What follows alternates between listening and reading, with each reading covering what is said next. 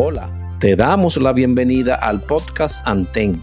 En este espacio estaremos conociendo todo lo relacionado al mundo del socorrismo y sus competencias, del pasado y la actualidad.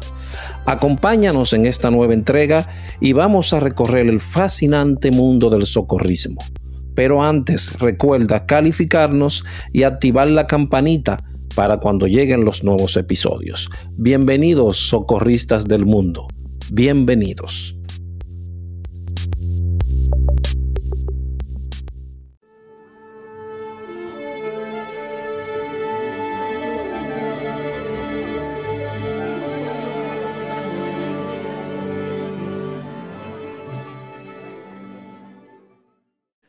Bienvenidos cibernautas a todo a nuestro nuevo espacio, al espacio de podcast Anten, donde queremos traerle vivencias del pasado para realizar y encontrar un mejor presente. Como siempre, queremos recordarles que nos sigan por Spotify y accedan al botoncito que dice seguir y tomen un tiempecito para poder dedicarnos, aunque sean dos estrellas, tres, la que ustedes consideren. Y como siempre empezamos con una frase. La leyenda de los grandes hombres de la historia no es el epitafio que puedes leer en sus tumbas, sino el relato que te puedan narrar aquellas personas que lo conocieron en vida. Hoy tenemos una nueva persona, un nuevo ser que estuvo cierto tiempo dentro de la nave nodriza y allí aprendió miles de otras habilidades como todos nosotros viene de una connotada comunidad muy conocida en la capital dominicana y se dedicó a litigar toda su vida, aún sin haber ido a alguna, alguna casa de altos estudios, pero llevaba, trajo ese gen dentro de su personalidad y si él tenía la razón, te lo iba a hacer saber de alguna forma u otra. Bienvenidos, señores. Le damos la bienvenida a nuestro amigo y hermano Carlos Zapata Abad y a nuestro querido amigo y hermano Félix García Ogando. Buenas, Ogando. Buenas, sean, muchas gracias. Es un grandísimo placer estar ustedes en cabina. Y en esta ocasión tenemos y traemos de los nombres que es una epidemia por época. Carlos Miguel, hubo una época de que hubo, como cinco Carlos Miguel también, o Carlos. Es gratísimo. Carlos Miguel, buenos días allá y buenos, buenos días por allá, en la otra parte del charco o en el otro hemisferio del planeta. Bienvenido, Carlos. Eh, ¿dónde, cómo, ¿Dónde nace Carlos Zapata? Eh, no vamos a decir año para preservar esa parte ahí, como hemos preservado en otras de las entrevistas. Simplemente, ¿dónde nace Carlos Zapata? Eh, buenas tardes, Ardi. yo nací en Santo Domingo, la capital de Santo Domingo exactamente en el sector muy ligado a la Sursa, en el sector de Capotillo, específicamente en la calle 42. Ahí fueron los inicios donde vivían mis padres. Eh, ok. Ese es el nacimiento biológico. Y entonces, ¿dónde nace el otro nacimiento que es el nacimiento socorrista? Muy bien. Nacimiento socorrista nace en la comunidad de la Sulsa, en los alrededores del Mercado Nuevo, al finalizar la calle, exactamente en la respaldo María Montés, en la, una parroquia que se llama San Juan Bautista.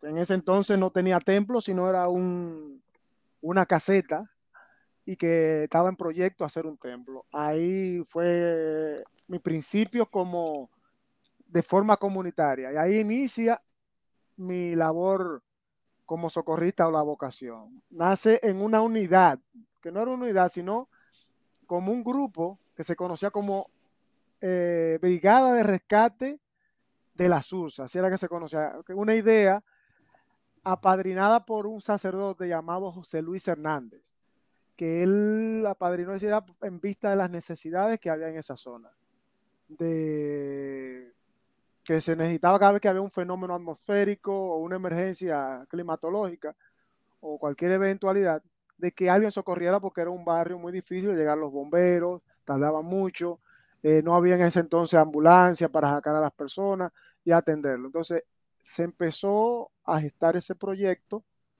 de hacer una unidad o un grupo para dar auxilio o socorro o una respuesta rápida en esa comunidad a cualquier evento. Y ese, esa idea se empezó a gestar en el año 1993, 92-93. El primer curso que se hizo en esa unidad fue un, uno de extinción de incendios y primeros auxilios dados por los bomberos. Ok, Félix, ¿tiene alguna pregunta?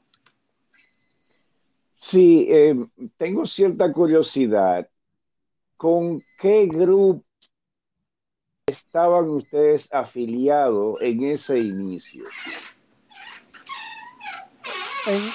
En, ese inicio se estaba gestando cómo hacerlo. En la SURSA específicamente había un, un, comité de la defensa civil, pero era a veces sabíamos cómo funcionaban en aquel entonces eh, algunas instituciones y no era no había muchas respuestas a eso el padre José Luis Hernández quiere tener una unidad que esté adscrita a la iglesia. Incluso eh, se hizo gestiones a través de los bomberos, pero no se dio. A través de nuestra hermana de Defensa Civil, pero no.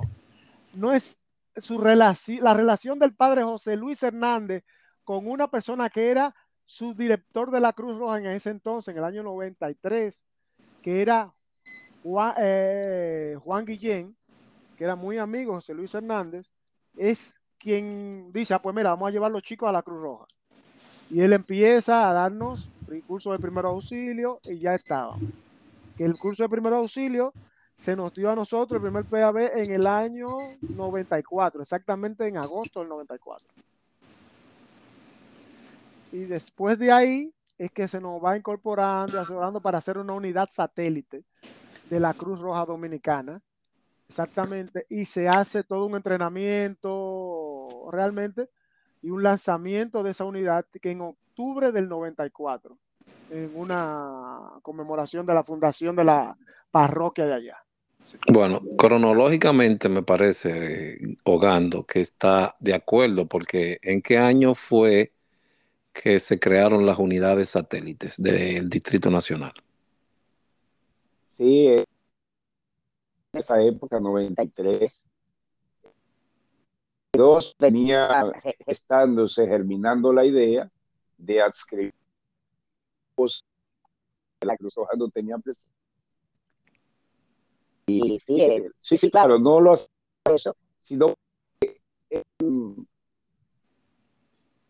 mayoría de las unidades satélites entraron a través de otras instituciones como UR rescate aquella o esta, que de una manera u otra gravitaron hacia la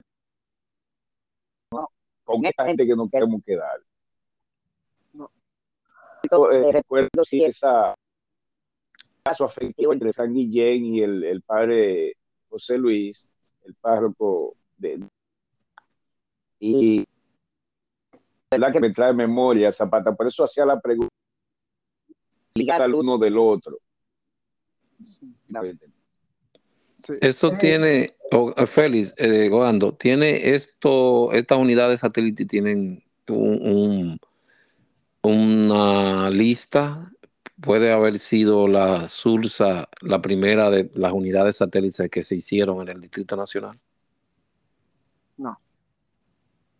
El aspecto bien difícil ahí, eh, sí hay.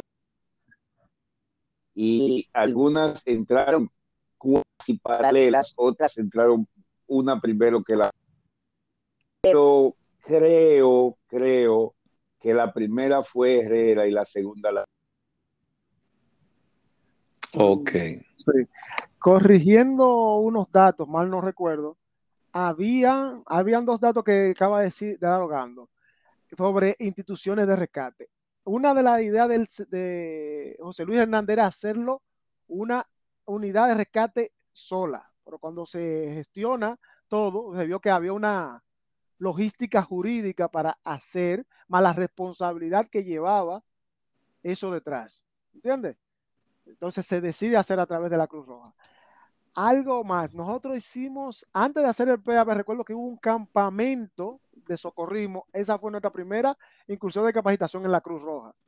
Un campamento de socorrismo que se hizo en la sede central, me recuerdo, y otra era, ya estaban formadas otras unidades de satélite. Nosotros estamos todavía en gestación, ahí conocimos al personal de la unidad de satélite de Herrera, por cierto, Villa Duarte, y algunos que otros de los Minas, pero que los Minas sabemos que pertenecía a Juventud y estaba una gestación de algo, pero no, pero sí estaba Villa Duarte, me recuerdo yo.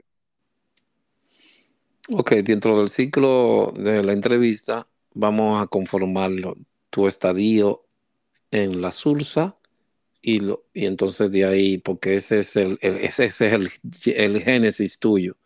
Entonces, hablemos de tu, eh, tu tiempo en esa unidad satélite de la Sursa. ¿Cómo fue? Fue una unidad satélite muy desde el principio. ¿Quién era el director, por ejemplo, de socorros en esa época de la Sursa y cuáles departamentos estaban ya desarrollados en, en, en la Sursa? En esa unidad satélite en ese entonces estaba solamente adscrita al departamento de socorro. No había después, posteriormente, un año se hizo una cápita para juventud, pero no había, solamente era socorro. Si tomábamos la, el gran grupo que estuvo ahí, sí se desarrolló en, en, gran parte de las áreas de socorrismo, como rescate, urgencias médicas, salvamento acuático, entre los de salvamento acuático estaban Samuel García, el Arias Neno, Modesto Nicanor Santana, conocido como Cumbia, y Francisco Garcés, que es conocido como Martín. Eran tres de las personas que destacaron en eso, aunque entraron una gran mayoría, pero esos fueron los tres que tomaron eso. Entonces, estaban divididos, la unidad satélite incluso fue dividida por zonas. Habían personas, según íbamos capa eh, tomando capacitación, íbamos haciendo esa misma or organigrama ahí dentro. Desde urgencias médicas, uno de rescate, otros en capacitación en prevención administración en desastre. Después que uno ha, hicimos el PWA y algunos llegamos a, hacer, a estar en el área de instrucción, planificábamos hacer también, teníamos una unidad, una, una cápita para lo que se llama capacitación, que era coordinar la capacitación del personal, tanto en la zona, en el, en, la, en el local de la unidad y para la sede central, para que fueran a coger los cursos en la sede central también eso se fue a ver, porque era algo que era más como una joya de, del padre José Luis Hernández. Él velaba por eso como su, su, su prenda bonita, su creación. Mm, muy interesante, muy interesante. También, también Entonces, tenían salvamento acuático porque precisamente la cumbia entró al área acuática. Sí, eso sí. había hecho acote de que teníamos todas las áreas de socorrismo. Teníamos rescate, donde estaba en rescate Ed, Eddie Marte, eh, Eduardo Fernández, Ramón Rivas, que compartía emergencia médica y rescate, y, y algunos que otros que se iban uniendo. Por eso eran las principales figuras que estaban ahí. Estábamos en emergencias médicas, estaba Karina, que era la hermana de Samuel, que era el subdirector, y el señor Jorge, que ahora mismo me va el, eh, el apellido de, después de tantos años, ya tenemos unos cuantos años arriba para eso. Pero estaba Karina, que estábamos en emergencia médica, y Santa Leonida Sánchez, la doctora Santa Leonida Sánchez, que estaba ahí también en emergencia médica, que fuimos los tres primeros que fuimos a hacer el PWA allá. Sí. Ok. A, a Cruz Roja, que tengo una anécdota que el PWA lo tomamos nosotros por unidad de satélites como beca fue dado una beca que dio, que se, se logró conseguir. En aquel entonces el curso de primer auxilio avanzado costaba 250 pesos. si no mal no recuerdo. algunos algunos 7 mil pesos ahora en la realidad. Unos 200, 250 pesos costaba. Y en la Sursa, por ejemplo, mandar a tres para pagárselo, porque era, muchas veces eran financiados por la misma iglesia, se consiguió, creo que dos medias becas, o, o dos medias becas, o una y las otras dos medias becas. Fue así, que nosotros lo hicimos el primer auxilio avanzado. En esa época, ese primer auxilio avanzado seguramente fue con la escuela de Alejandro, Alejandro Valverde Podestá.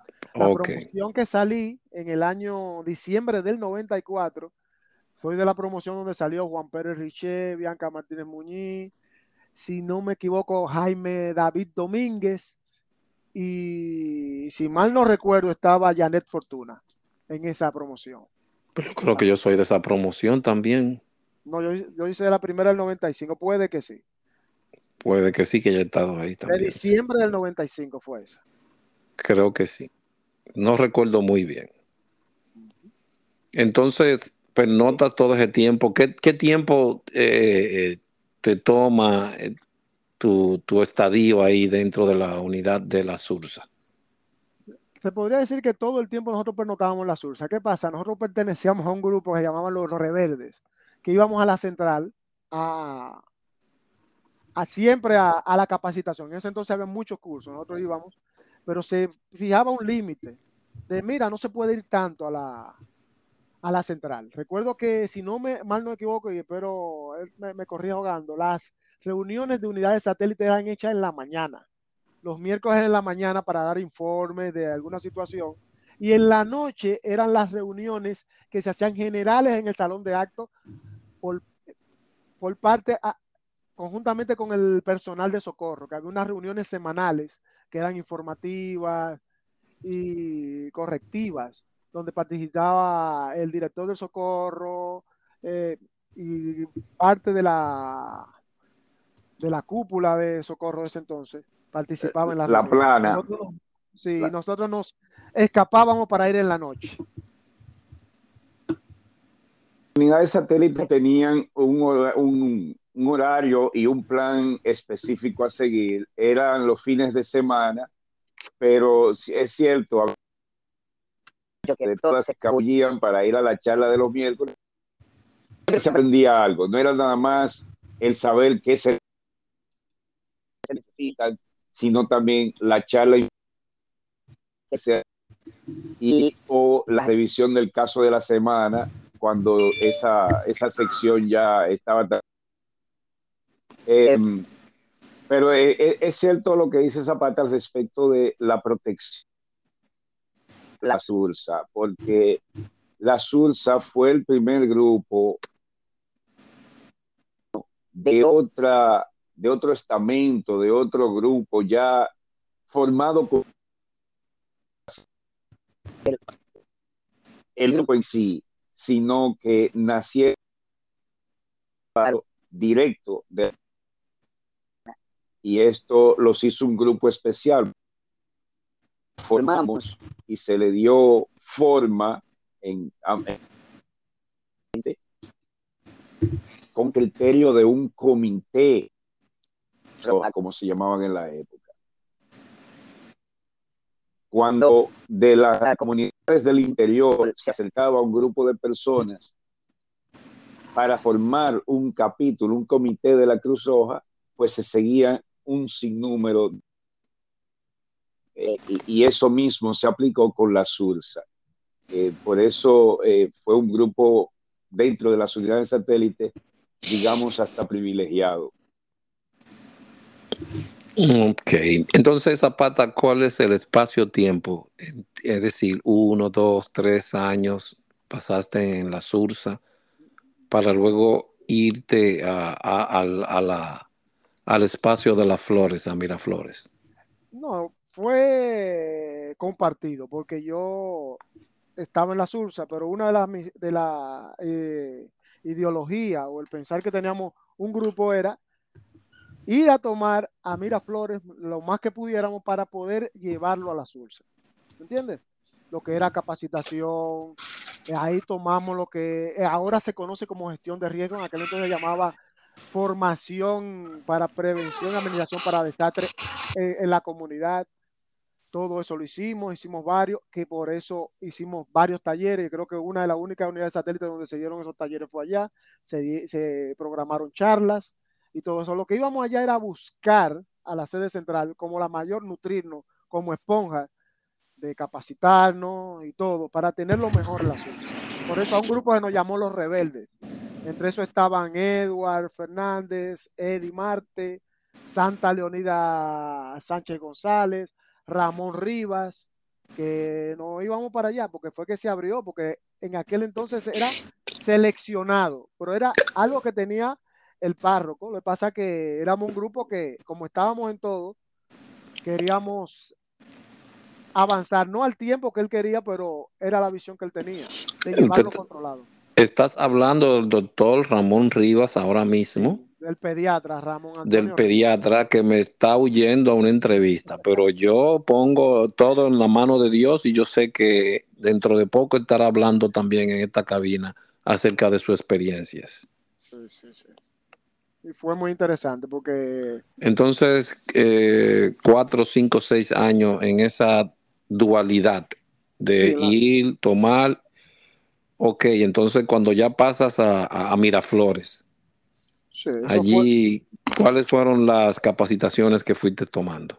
Uh, empezó como empieza todo voluntario, que fue el, el, PAB, después ahí eh, rápidamente un, eh, un campamento de de socorrismo que se hizo, que fue el segundo en junio, ahí ya uno ve y oye, y otra, uno perfila por donde tú tienes crecimiento. En aquel entonces, ah, tú tenías el crecimiento de una unidad con satélite. Nosotros éramos en Miraflores los que entrábamos a pie, para los que estábamos en esa época de los 90, éramos los pocos que entrábamos a pie por, por la puerta de, principal de la Enrique Donald 25, éramos los, los, los pocos que entrábamos a pie y decíamos, espérate, aquellos tienen dinero, tienen nombre, nosotros venimos de la Sulsa. Entonces buscamos una forma de cómo destacar y fue a través de la capacitación. Ahí mismo, rápidamente, en esa época hubieron muchos cursos que se lanzaron, como fueron PAB, PAA, Cortes y Disciplina, eh, un BLS que dio la Guardia Nacional de Tennessee, se dio otro BLS también, muy bueno, muy fuerte, y pasé mucho, eh, mucho tiempo. Incluso en el año 95 tomo un curso, el primer curso básico de socorrismo, que podría decir que la, la génesis o el, el, nacimiento del FOBAPE que, conoce, que se terminó conociendo.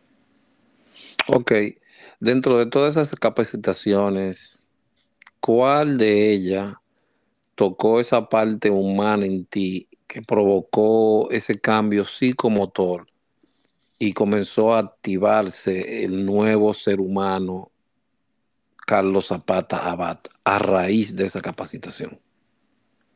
Hay muchas, pero en especial cuando, porque nosotros teníamos una vena y eso la tocó esa vena sensible que fue esa una capacitación dado en en el Instituto Superior de Agricultura, que lo fuimos a hacer allá, que fue formación para formadores en educación comunitaria en, para desastres, prevención y mitigación para desastres. Yo creo, que, yo creo que Ogando estaba ahí, ¿no? Como, como facilitador o no. Creo que sí. Estuvo Ogando y vino otra, que ahora no recuerdo el nombre exactamente, desde Costa Rica a darnos aquel entonces y tuvo Martina Gina, exactamente. No recuerdo el apellido, pero es Gina. ¿Y por qué tocó a, por qué te tocó esa, esa capacitación en especial? Porque de cerca vi las necesidades que habían en mi comunidad en aquel entonces, que era cada vez que se presentaba una un evento atmosférico algo, no había como esa capacidad, ese desorden de cómo, qué se va a hacer, eh, vamos a sacar a... No había un plan de qué se hacía. Iba muy en consonancia y digo, mira, esto se necesita. Y de ahí nacieron otras necesidades que uno tenía. que ayudaron mucho es, a uno. Ese curso tenía como eje central un par de puntos. Entender a las comunidades los ella misma, hacerles entender que eran mejores y más llamados ver sus problemas en lo fuera de, sea de, del gobierno central, sea de los, para atender a esas situaciones. Internacional, cuando el caso lo ameritase. Y estás tomando una capacitación que tú sospechabas o lo que ya tú habías vivido, más contundente el concepto. Y creo que eso es, eh, a esto es que se le con que le tocó fibras sensitivas en ese taller. Ok, bueno, como fueron tantas capacitaciones y tantas personas que estuvieron ahí en tu adiestramiento, debes de haber sentido otra afiliación o, el concepto de idolatración hacia uno de esos personajes. ¿Cuál de esas personas, instructores o no instructores, te influyó tanto en esa, en esa época? Hablar, uno recibió capacitación, pero recuerda que nosotros fuimos un grupo hecho por la mano de un alfarero, de un genio que estaba ahí siempre creando, andando con un chalequito verde turquesa o verde mar Caribe siempre andaba con un chalequito y yo decía, oye, pero este señor siempre vive leyendo, vive estudiando. Y era una época donde tú tenías que estudiar cuando entré a Cruz Roja. Y yo veía, digo, oye, pero este sabe, más o menos, venía más o menos de nuestros mismos orígenes.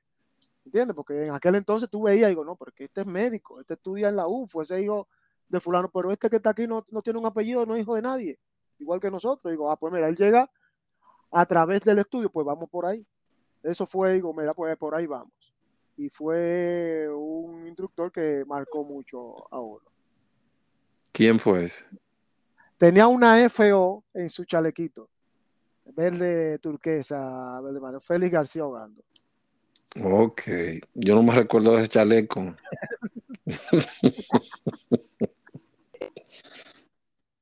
Muchas veces. Sí. A nivel internacional me criticaban, oye, pero ¿y cuándo va? Saco, Ok, entonces dentro de la capacitación me dijiste que esa parte. Entonces, ¿cómo fue la estadía de Carlos Zapata en Miraflores con todo ese personaje que habían ahí? Y claro, apuntar que tal vez sea uno de los primeros instructores de primeros auxilios básicos de las unidades satélites. ¿Cómo llegas ahí? Llego allá después de lo mismo, la misma vorágine de la, la misma ola de la capacitación y de poner en práctica los mismos conocimientos que íbamos tomando, nos lleva ya que decíamos, oye, la sucha nos queda pequeño. Nos quedaba pequeña para seguir practicando. Teníamos que ir a hacer servicio. Recuerdo que una vez a nosotros, la unidad de satélites, se nos asignaba un servicio nocturno. Éramos siempre lo mismo y nosotros buscábamos ir más veces igual que ir a los conciertos, éramos las mismas personas. Mucha gente se queda, pero que digo, es que son las mismas personas que se capacitan y están en eso. Pero fue grata y una experiencia muy, muy agradable, ya que uno logró despertar en uno ciertos principios que venían plasmados desde la familia en cuanto al estudio, al esfuerzo, ¿me entiendes? Que tú ibas a subir en base al esfuerzo y al estudio y la tenacidad. Quienes estuvieron ahí en ese entonces veían que era ir a, a la capacitación, a los entrenamientos de fines de semana que se hacían cada cierto tiempo, en mayo, y eso ayudó a uno. Tan tal que termino mi PWA y en pocos meses recuerdo que había una pugna entre instructores porque había algo que se daba ahí dentro, era que el que salía de PWA era potencial candidato a monitor de primeros auxilios. Y tú, había una pugna entre los lo que salían de, ven, este va conmigo a dar clase. Yo recuerdo que fui varias veces a dar clase. Hubo una pugna entre, recuerdo que me, robaron de una capacitación de BLS, eh, Francisco Saya, y una persona me dijo, vas a salir de mi mundo. Porque me pusieron a elegir entre la capacitación y yo irme a dar clase. A una capacitación de. Recuerdo que exactamente fue a una unidad satélite que iba a dar un curso que era de ¿Francisco Saya o Francis Sayas? Francis Sayas. Ok, ok. Entonces, ¿cuál fue tu ese fue tu primer instructor como tu primer instructor como monitor? Exactamente. Ok. Luego después, amén, había un, ¿cómo me quedo en la central? Había un mecanismo que eso solamente lo había yo oído y lo había, lo vi un día y es que utilizaban en grandes ligas y lo usan, lo usaban en el, en el cuerpo de socorro. Lo usaban entre unos, que era apadrinar a esos novatos. Hubo alguien que me cogió como su hijo debajo de sus alas y yo andaba para arriba y para abajo con él. Que en paz descanse y memoria se tiene de Sergio Rafael Vargas Puente, que era yo era el que andaba como quien dice con él para arriba y para abajo en ese entonces. Y es quien me apadrina, no, ese se va conmigo. Vas para acá, vas para allá. Como decían allá, la mascota de Sergio Rafael Vargas Puente. Era yo y eso ayudó también, digo, en parte después que tú lo analizas y dices, espera, pero eso en parte o te halaga porque alguien te mira y dice, mira, tienes talento, ven, vas conmigo de un sitio a otro, como orientándote, has cogido los conocimientos, pero te voy a poner en el camino donde tenemos que ir caminando. Y eso le abrió a uno un poco de camino también en la central, que me hizo más pernotar en la central. Esos días ahí... Lo que dice Zapata, se daba no solamente también, y es la razón por la cual tanto Francisco Alberto Saya García como Alexis Domínguez Moreno eh, fueron más visitaron la Sursa, porque a las sector de Socorro y Rafael Olivares Luciano eh, nos forzó a que cada quien uno que yo como el director exprofeso de todas las unidades satélites. De ninguna en específico, pero apoyaba a todas, les asignaba instructores y monitores y cada vez que solicitaban algún tipo de capacitación o charla, le asignaba, así como hacía Alejandro con nosotros en la academia, el, el monitor, el instructor que le podía ayudar. Pero sí, eh, eh, esto lo hicimos también a nivel académico de adoptar uno o dos, a veces hasta tres, que acompañaban a este o aquel instructor a diferentes afuera dentro de central o salió del país o a una a, a, a, manera se garantizaba que el pues estuviera lo mejor perfilado y que cuando por fin se les, se les soltara una charla o un cursillo prerequisito el, por fin su titulación, pues ya la persona estaba preparada. Y esto e, es cierto lo que dice. Eso no salió porque sí. Eh, manos el Rafael eh, vaya para, eh, eh, seguía un macabro seguía un plan no es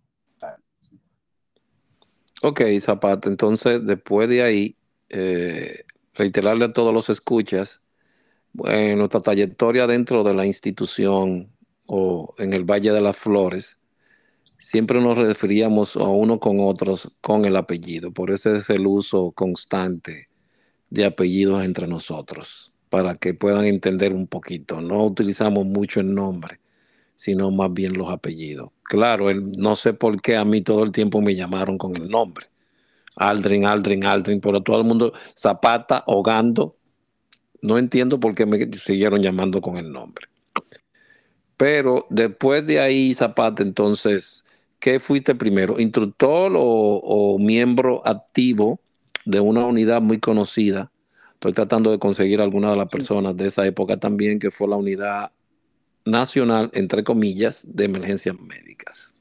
Entre comillas lo nacional, porque solamente estaba en las fronteras del Distrito Nacional, en sus Sí. inicios. Eh, yo fui, a la mismo de estar en emergencias médicas, uno estaba ya en el área de emergencias médicas. Primero, entro cuando se crea la, asociaci- la Sociedad de Medicina Prehospitalaria, creada por el doctor Alejandro Báez, Alejandro Amado Báez, que la crea dentro de ese, que se gesta dentro de las ciudades que estaban ahí, eh, Irving Jorge, Julio de Peña, Alejandro Báez. Junto con ese grupo, yo estoy en el área de emergencias médicas, que estoy con ellos, ahí sigo militando en la cruz, haciendo las emergencias, todo. Cuando se busca hacer una unidad en la Cruz Roja para, como se podría decir, una unidad de élite en, en emergencias médicas, especializada en emergencias médicas, yo estoy dentro del grupo que va a estar ahí.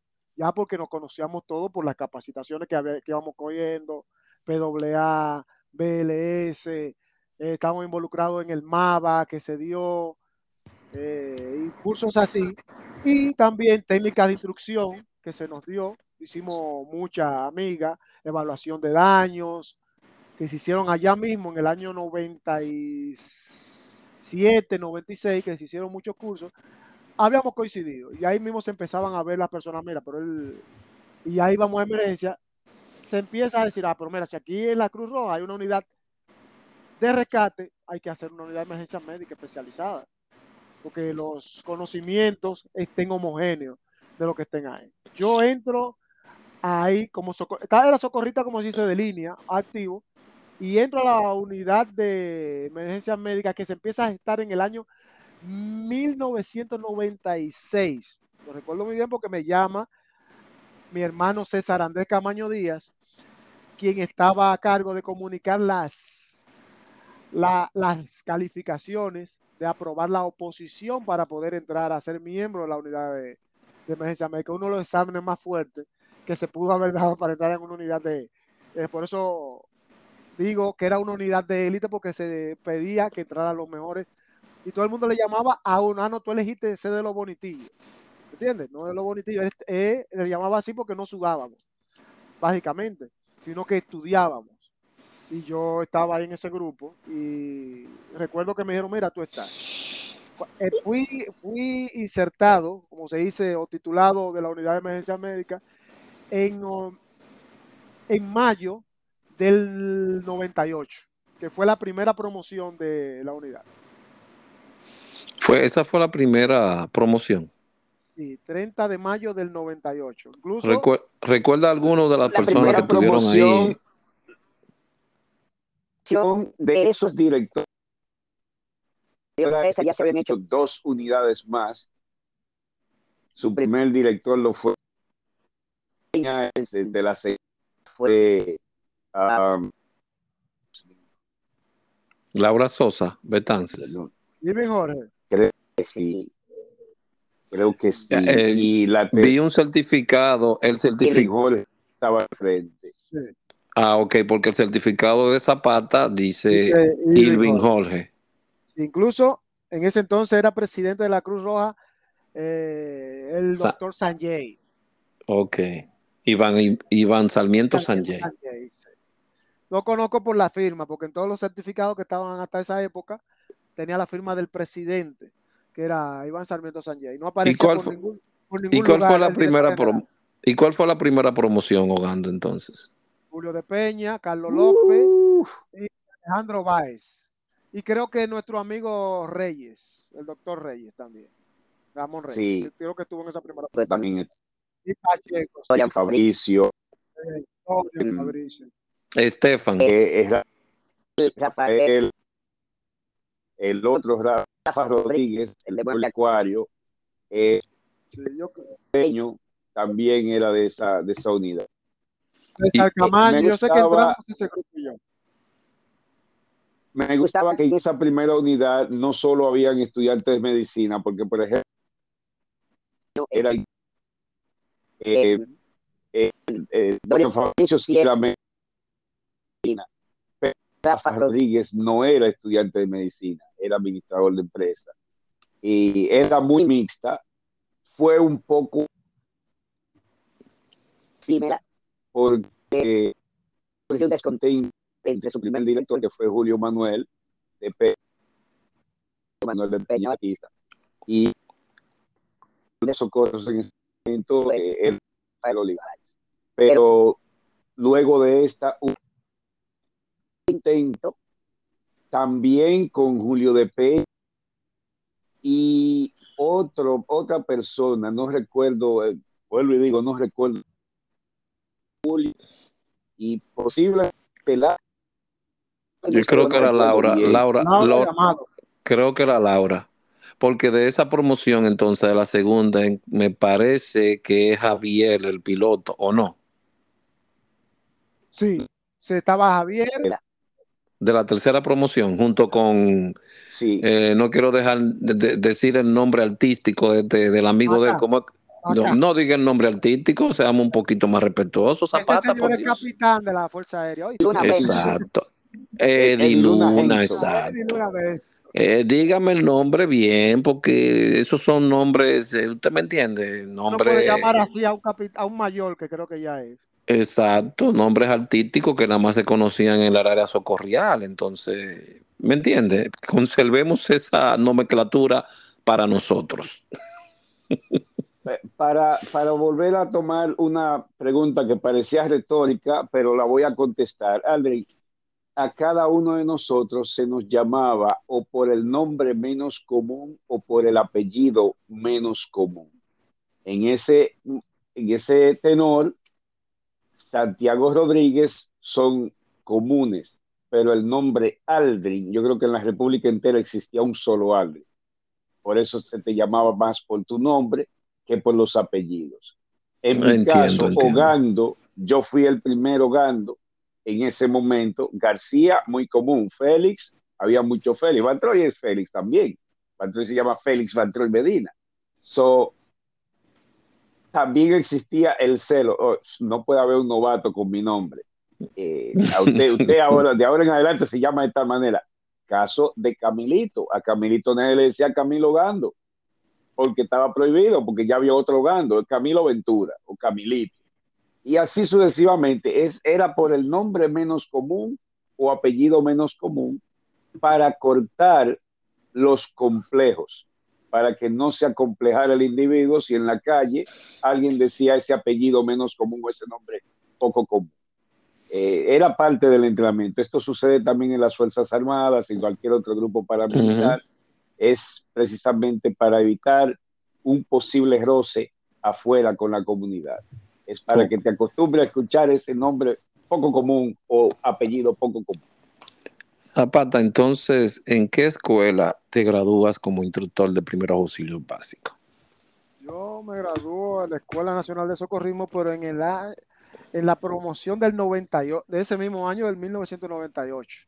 ¿Cuál era el director? 30 de mayo había un señor que era apellidado Santiago Rodríguez y un director de socorro, Sergio Rafael Vargas Puente. Ok. Sí, por eso nosotros llamamos Sergio Rafael Vargas Puente para no decir Sergio Vargas, ¿me entienden? Sí, que al inicio, al inicio hubo mucha confusión con el nombre de Sergio Vargas. Guay, Sergio Vargas es voluntario ahora de la de aquí. Oh my God. Le, costó mucha física eso. ¿eh? Eh, según me dijeron, eso me dijeron también. Eso me di. Zapata, ¿algunas experiencias en, el, en la parte de... Estefan estuvo por aquí también y nos contó sus experiencias en la época de Semana Santa.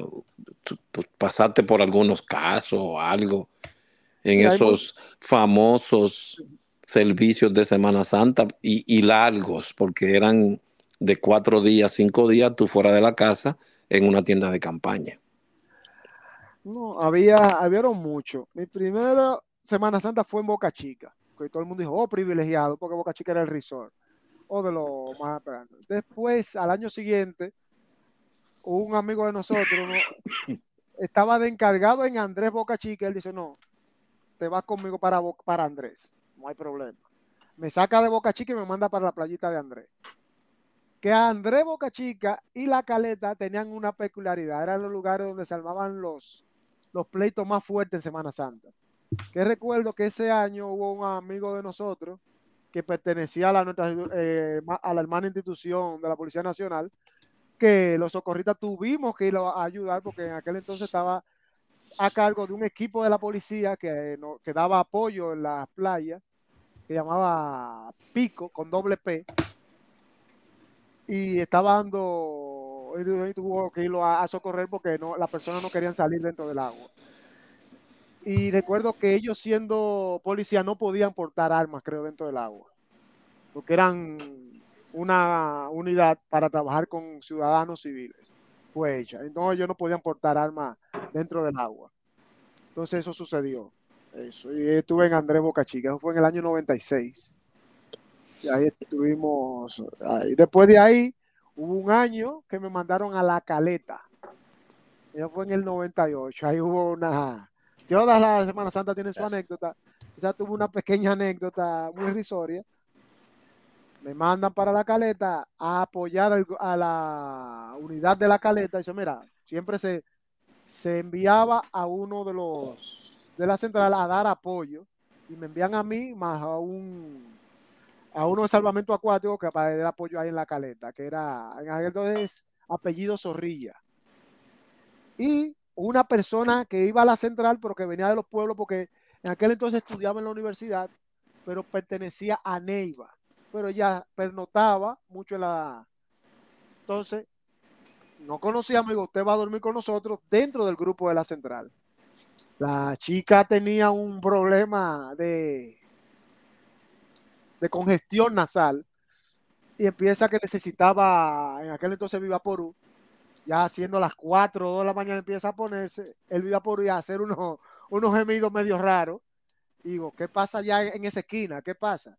Estaba, fue una anécdota que duró muchos años, la del famoso mentol. Del ay, ay, qué topica, ¿me entiendes? Fueron, grande. en una carpa al oscuro, porque era en el Parque Nacional de la Caleta, arqueológico de la Caleta, y submarino. Estábamos ahí en la parte de afuera, donde está el cementerio taíno, la emplanada, y estábamos ahí pernotando, pero no teníamos todavía energía eléctrica, porque fue el primer día y dormimos todos ahí. E, esa fue la segunda víctima del ungüento Tevenín. Así se llamaba ese ungüento. Tevenín, ¿y por qué se llamaba así? Porque fue la primera víctima. Otra anécdota, cuando llega este producto para una Semana Santa, precisamente, creo que esa misma Semana Santa, es un mentol analgésico, un ungüento analgésico tópico. Es decir, te lo pones en la piel empieza con un calentito, luego un picor y después eso está totalmente anestesiado. Pero tiene un fuerte olor a mentol porque estos ungüentos analgésicos, si no le pones algún tipo de olor, pues la gente podría confundirse o podría eh, hacerse daño. Y Tevenín, que es muy manituoso, eh, Pedro Tevenín Den eh, es el nombre completo es muy manituoso, no escucha a nadie y empieza, ¿y qué es esto? Pero, pero Brando, coño, pero esto huele muy bueno. Usted vení, es eso tranquilo, eso es peligroso. Pero que mira, que huele, coño, yo quiero mentol, esto huele a mentol. Te vení, deje eso, que eso, es para ponerle la mano. Y te se le cabulle a uno y de repente se agarra un dedo y se aturuga eso para allá adentro, hermano. Luego vienen a darme la que va a darle la querella a Miguel de la Rosa, Miguel de la Rosa, que era el jefe de operaciones, jugando. ¿Qué pasó? ¿Por qué usted no le dijo a TV digo, comandante? Él es testigo. Yo le dije varias veces que no le ponga la mano a eso, que eso es peligroso. Pero usted sabe cómo es Tevenín, comandante. Mire, Tevenín, es usted, usted es un problema. Y de ahí en adelante ese ungüento pasó a llamarse el ungüento Tevenín. ese personaje ha tenido varias, así como dice Ogando, varias anécdotas, porque hubo uno en una emergencia de un reformatorio de señoritas Concepción Bona en Villa Consuelo. Y recuerdo que una vez fuimos porque se incendió ese reformatorio. Y había la certeza de que el, llega, el que llegaba primero era el que dominaba la, la emergencia. Como nosotros llegamos primero, nos llevamos los heridos, pero teníamos que volver nuevamente cuando los bomberos eh, extinguieron el incendio. Cuando volvemos, a nosotros nos tocó sacar a la señorita. Ah, miren, ustedes tienen que sacar a las chicas que están ahí arriba porque estaba todo vestido. Fuimos. Ese eh, Tevenin se esposa a la, al Alfa 12 y dice que no va a subir. Esa fue una de las anécdotas que, que eh, siempre dábamos cuando no, Tevenin se esposó. Oh, bueno, Zapata, entonces, ahora, después de cierto tiempo de haber estado en el Estadio de las Flores, ¿causó algún impacto positivo o negativo ese estadía allí en la nave nodriza? Eh, para mí sí, como, como a muchos también de lo que tuvimos ahí, pero sí, porque nos ha marcado en cuanto a nuestro sistema de perfección, en cuanto a la elaboración de, de, los planes, de visión más allá no tanto estar ahí, mira, fue no con el, con el conglomerado y el grupo con el que no, me, no uno se relacionó. ¿Entiendes? Le ayudó a uno a ver con otra perspectiva. Por ejemplo, tengo una, eh, trabajar eh, el área de formación, aprendes mucho. Hubo un curso que ayudó mucho a mi persona y mis estudios, mi carrera eh, en la universidad, que hay un antes y un después, después que tú co que cogí ese curso fue técnica para instructores, que oí una persona que dijo que, había, que ese curso había sido peor que, que, que, que la madre que lo parió, que había sido el CPI, porque fue dado por los hijos del CPI, y, fue, y era peor y más fuerte que él y nosotros lo, lo tomamos. Fueron dos fines de semana, ahí aprendiste muchas cosas que tú no entendías. Como formador aprendes a ser estudiante y eso te ayuda a tener una excelencia, porque ya tú piensas no como estudiante. Una de las cosas que me marcó en ese curso fue aprender a ver los objetivos. ¿Por qué en uno del material de distribución te ponían a leer sobre los objetivos? Había un, un, una, un artículo sobre que muchas, muchos estudiantes se quemaban o suspendían asignaturas y era frustrante. Suspendían asignaturas y se frustraban en el estudio por no entender los objetivos. Entonces, una de las cosas que nos enseñó a nosotros en la capacitación era el objetivo, fijarte los objetivos que tú estás dando, lo que es un objetivo de capacitación, un objetivo de desempeño. ¿Qué tú persigues al finalizar esa capacitación? Asimismo, eso te marcó en la misma universidad. Hacer presentaciones, eso te ayudó mucho. A, a, a mí todavía lo tengo, pero te ayuda a lo que llama el desenvolvimiento escénico. Exactamente, aprender a hablar en público, la comunicación verbal, eso te ayudó mucho. A presentar trabajo escrito, no solamente como muchos lo veían, ah, el CPI no me enseña a dar clases, no, el CPI enseña a hacer manuales, o, el TPI que nosotros tomamos nos enseñaba a hacer manuales a través de hacer los, los objetivos, cómo diagramar, cómo hacer material de capacitación y de información, porque parte de una labor de un instructor también era elaborar esos, ese material que tú ibas a dar y elaborar los exámenes. Eso también te enseña a cómo hacer un examen, también te enseña cómo tomarlo, qué tú esperas de un examen, entonces también qué persigue un examen según los objetivos que tú estás buscando. Y ahí nos ayudó mucho esa capacitación. Incluso llegué a trabajar en el sector privado, eh, privado no, en colaboración en una, en una idea que emprendió eh, mi hermano de, de, familia cruzrojista, César Andrés Camaño y otras personas. Y también cosas que aprendí ahí pude eh, hacerlas en otras instituciones como fueron Plan Internacional y en otros lugares, que la gente se quedaba, que se, por ejemplo, con el grupo que trabajamos, que habíamos algunos participado ahí, decían, ¿de dónde vienen esta gente que tiene una formación y una organización impecable en cuanto a todo lo que hacía?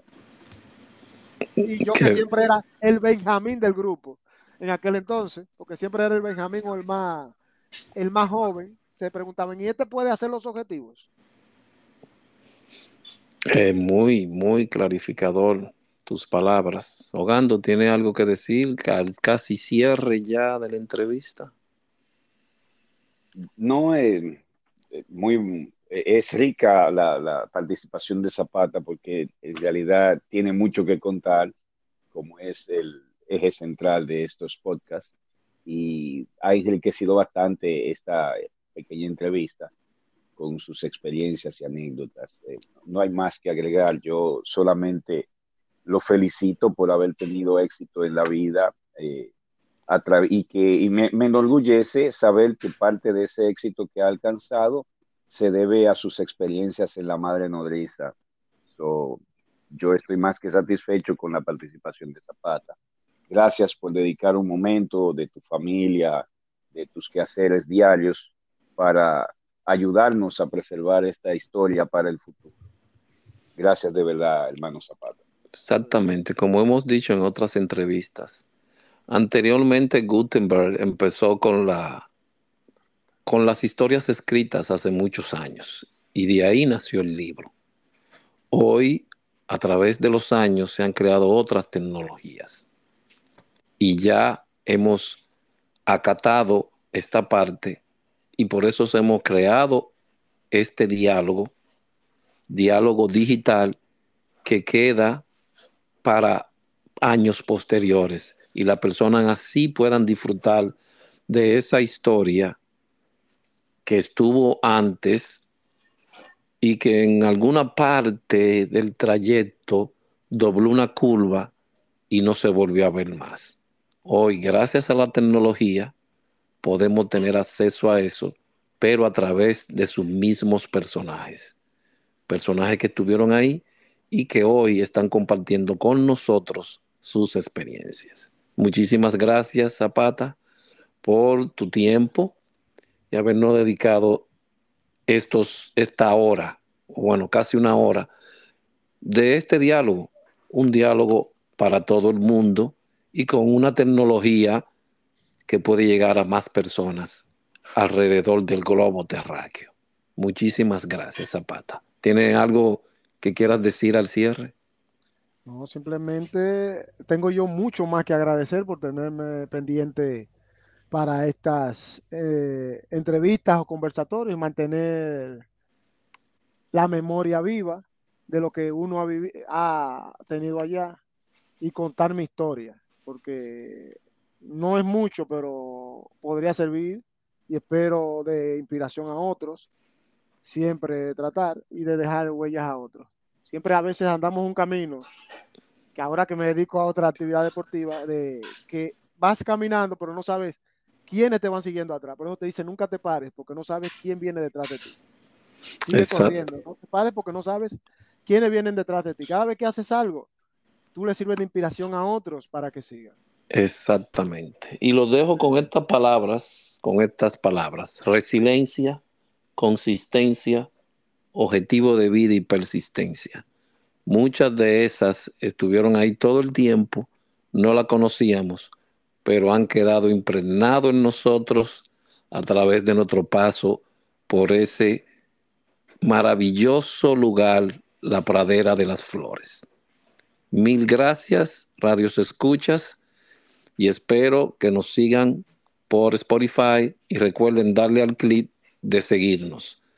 Pásenla bien y esperen otras entrevistas más que seguiremos presentándolas a ustedes. Pásenla bien, silvernautas.